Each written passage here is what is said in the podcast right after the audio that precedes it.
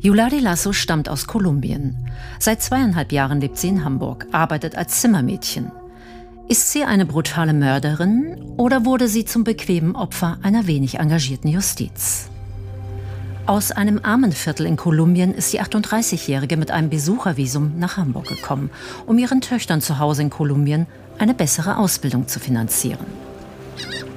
Auf der Suche nach Arbeit in einem Hotel oder Restaurant stößt sie auf die Anzeige von Benito Longo. Sie verabreden sich. Und dann fragte er mich, wie lange ich in Deutschland bin. Dann habe ich gesagt, acht Monate. Dann hat er gesagt, ah, dann hast du keine Papiere. Dann kannst du auch nicht im Restaurant arbeiten. Aber damit du deinen Tag jetzt nicht verlierst, kannst du meine Hemden bügeln. Ich bezahle dich. Ich habe mir nichts dabei gedacht. Und das war's.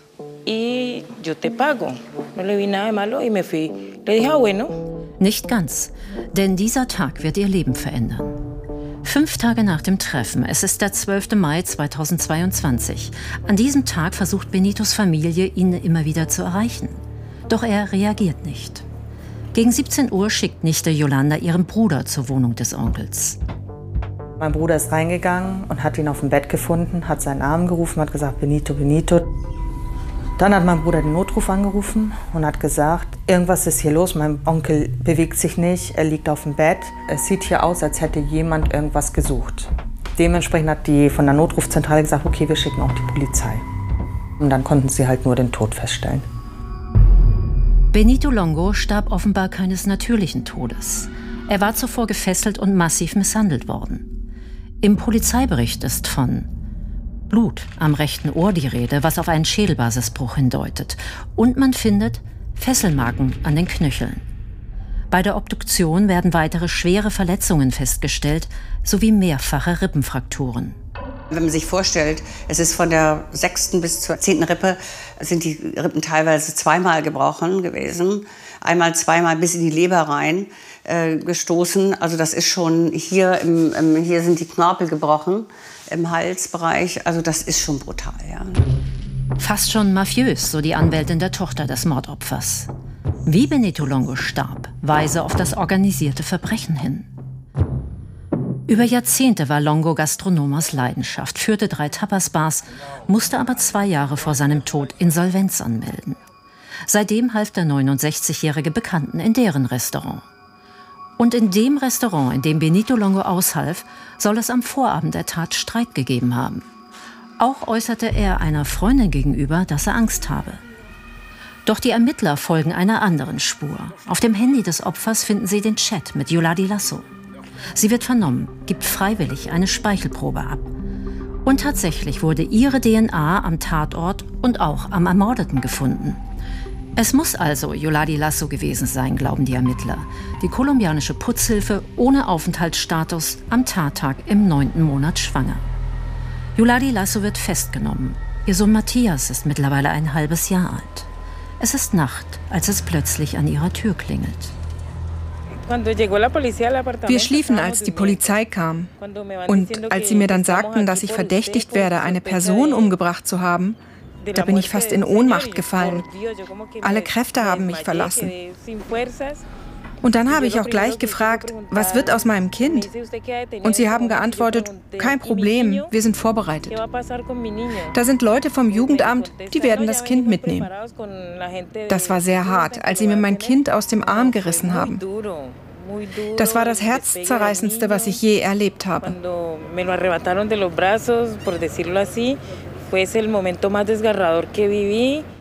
Matthias wird erst einmal in eine Familieneinrichtung gebracht.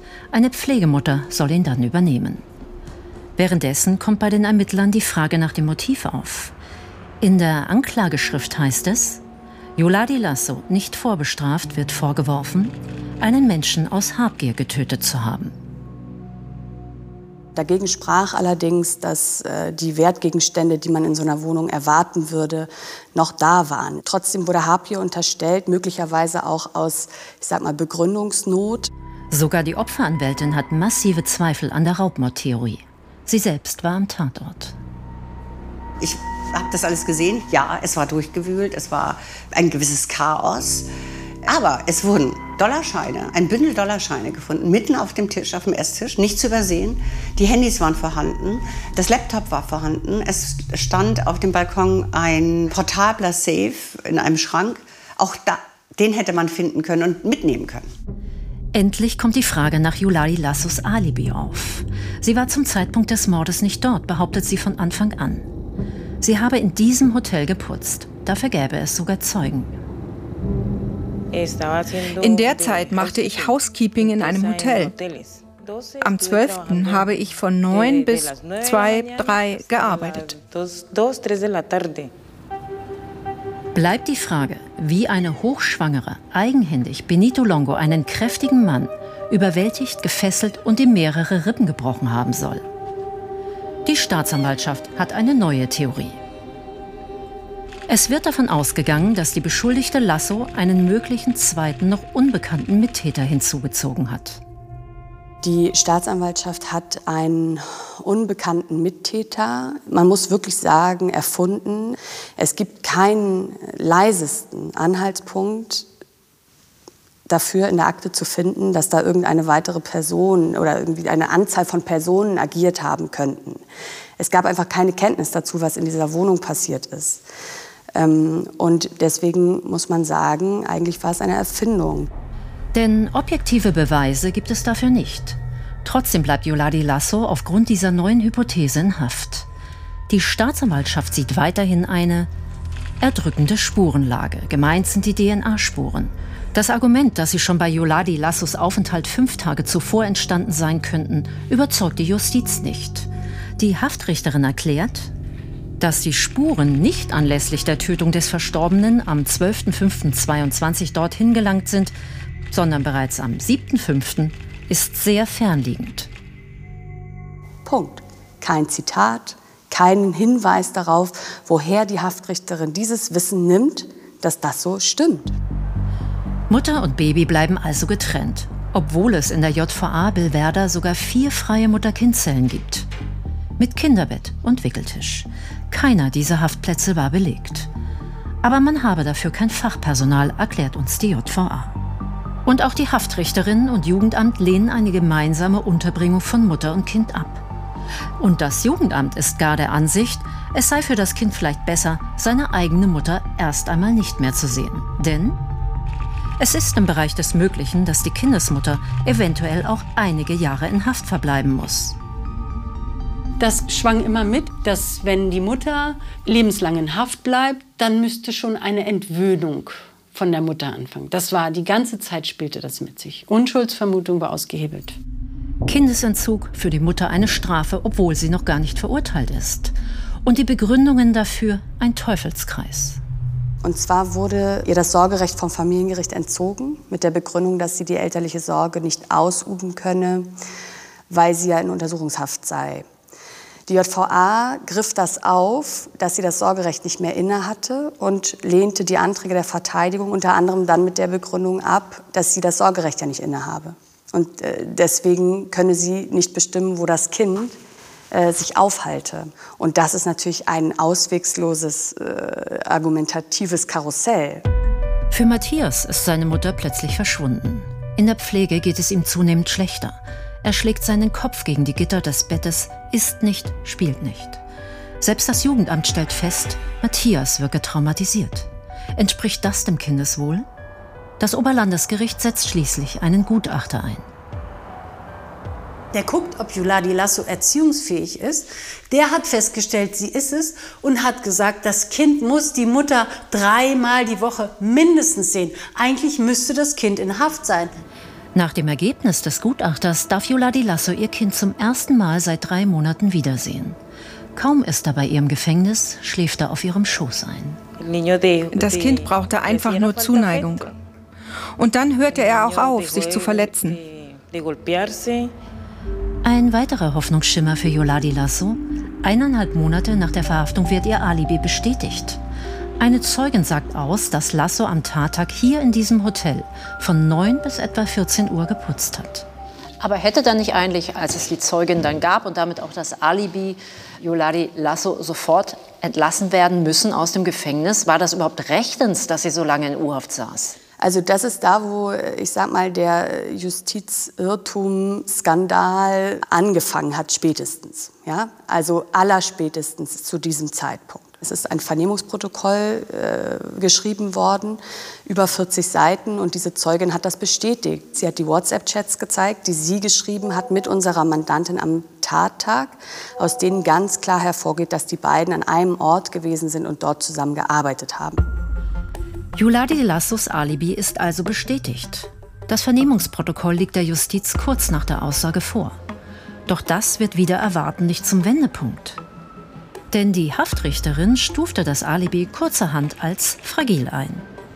Da sie sich durchaus vor Arbeitsbeginn in der Wohnung aufgehalten und das Opfer getötet haben könnte. Haben könnte? Wurden hier Wahrscheinlichkeiten bemüht, weil sonst die schöne Tätertheorie hakte? Zu dem Zeitpunkt war in der Akte eine Stellungnahme des Instituts für Rechtsmedizin, aus der sich ergab, dass der Todeseintrittszeitpunkt am Tattag zwischen 14 und 17 Uhr lag. Die Haftrichterin sagt vor 9 Uhr morgens, also ist ein halber Tag früher. Zusätzlich gab es auch schon in der Akte zu dem Zeitpunkt, der Haftrichterin dann deswegen natürlich auch bekannt zu dem Zeitpunkt, ähm, ein Audiomitschnitt eines Notrufs, der abgesetzt worden ist von dem Handy des Getöteten. Sie haben den Notruf der Feuerwehr Hamburg gewählt. Der Notruf ging um 11.17 Uhr bei der automatischen Notruf-Hotline ein. Im Mitschnitt hört man einen Hilferuf. Bei einer nicht lebensbedrohlichen Erkrankung wählen Sie 116 117 für den Arztruf Hamburg. Auch der letzte Kontakt zwischen Benito Longo und seiner Nichte beweist, dass er nach neun noch am Leben war. Denn um 9.51 Uhr erhielt seine Nichte noch eine Nachricht ihres Onkels. Zu diesen eklatanten Widersprüchen kein Kommentar der Haftrichterin. Der Gerichtssprecher wagt einen Versuch wurde hier was konstruiert, was nicht sein konnte, weil den Chatverlauf und die Alibi-Aussage gab es. Die Aussage der Alibi-Zeugin gab es im Ermittlungsverfahren und äh, wie immer ähm, ist dann geprüft worden, ob man die Angaben mit anderen Beweismitteln noch verifizieren kann. Insgesamt ähm, ist hier in der Verdachtsbeurteilung es so gewesen, dass äh, der dringende Tatverdacht eben maßgeblich gespeist wurde durch die Spurenlage. Und dann wäre das Alibi eben nicht richtig gewesen. Ich bin mir relativ sicher gewesen, dass die Fehlinterpretation vom DNA-Befund der Grund dafür war, dass man versucht hat, als Justiz, sich so argumentativ quasi zu verbiegen, dass das irgendwie noch passte zu diesem DNA-Befund weil man ihn falsch interpretiert hat und man wollte alles andere passend machen. Nach sechs Monaten im Gefängnis kommt es endlich zur Hauptverhandlung. Die Alibi-Zeugin wird noch einmal befragt. Sie bestätigt erneut, dass Yoladi Lasso zum Tatzeitpunkt im Hotel geputzt hat. Und die Überraschung? Die Justiz glaubt ihr plötzlich. Ihre Aussage sei der Gamechanger, so formuliert es der Richter später bei der Urteilsverkündung. Das Alibi sei wasserdicht. Yuladi Lasso saß 217 Tage unschuldig in Haft, ohne ihr Kind. In der Hauptverhandlung hat sich herausgestellt, dass die Angaben ähm, zum Alibi der Angeklagten, sie war zum Zeitpunkt äh, der Tat äh, in einem Hotel zum Arbeiten, belastbar sind. Und deshalb steht fest, dass sie äh, nicht die Täterin hier ist. Dementsprechend ist sie von dem Vorwurf freigesprochen worden. Aber die Spurenlage ist ja nach wie vor die gleiche. Was hat sich denn jetzt verändert? Also jetzt ist auf einmal doch das Alibi der Gamechanger, sagte der Richter. Die Angaben der Alibi-Zeugin sind hier äh, der Umstand gewesen, der die Wende hier gebracht hat. Also war die Zeugin am Anfang unglaubwürdig oder das Alibi und jetzt ist es auf einmal nicht mehr unglaubwürdig? Entscheidend ist, in der Hauptverhandlung ähm, ist am Ende der persönliche Eindruck, den das Gericht, alle Beteiligten von der Zeugin haben und dass dann eben auch Ungereimtheiten und äh, Zweifelsfragen geklärt werden können. Hier ist in der Urteilsbegründung äh, betont worden, dass die ähm, Angeklagte eben für alle diese Fragen und Zweifel auch eine vernünftige, plausible Antwort hatte. Und das hat hier am Ende zu einer, einer geänderten Beurteilung geführt. Es ist ein Versagen der Strafverfolgungsbehörden. Und das hat angedauert bis zum Beginn dieser Hauptverhandlung. Gibt es Ihrer Meinung nach Versäumnisse bei der Ermittlungsarbeit seitens der Staatsanwaltschaft? Hier hat sich, wenn es denn rechtskräftig wird, das Urteil eine Person über Monate unschuldig in Untersuchungshaft befunden. Das kommt vor, ist aber natürlich eine menschliche und emotionale Katastrophe. Eine Katastrophe oder ein schuldhafter Fehler? Meine Aufgabe ist es, äh, ist es nicht, hier irgendwelche ähm, Beurteilungen anzustellen.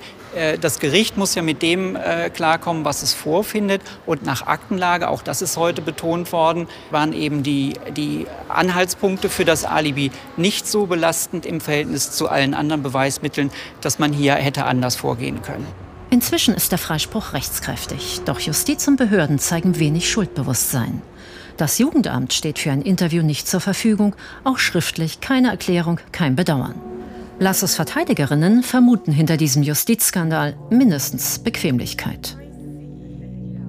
Ich vermute, dass es einen Unwillen gab, sich intensiv damit zu befassen. Einmal, weil es viel Arbeit bedeutet und einmal, weil man vielleicht auch dachte, dass man es nicht ganz so genau nehmen muss. Wenn eine Kolumbianerin einen Mord begeht. Ja, also das Thema Rassismus, das ist ähm, auf jeden Fall ein Thema, was Frau, was unsere Mandantin getroffen hat. Nachfrage. Rassismus bei der Hamburger Justiz? Das Gericht weist diesen Vorwurf entschieden zurück. Der Vorwurf, Richterinnen und Richter seien gegenüber der Verdächtigen persönlich oder strukturell voreingenommen gewesen, entbehrt jeder Grundlage. Die lange Freiheitsstrafe wurde durch den Freispruch abgewendet. Aber die Konsequenzen für Mutter und Kind wären lebenslang. Matthias hat sich von der Unruhe in seinem ersten Lebensjahr noch nicht erholt. Matthias ist traumatisiert. Er hat auch eine Diagnose, Hospitalismus.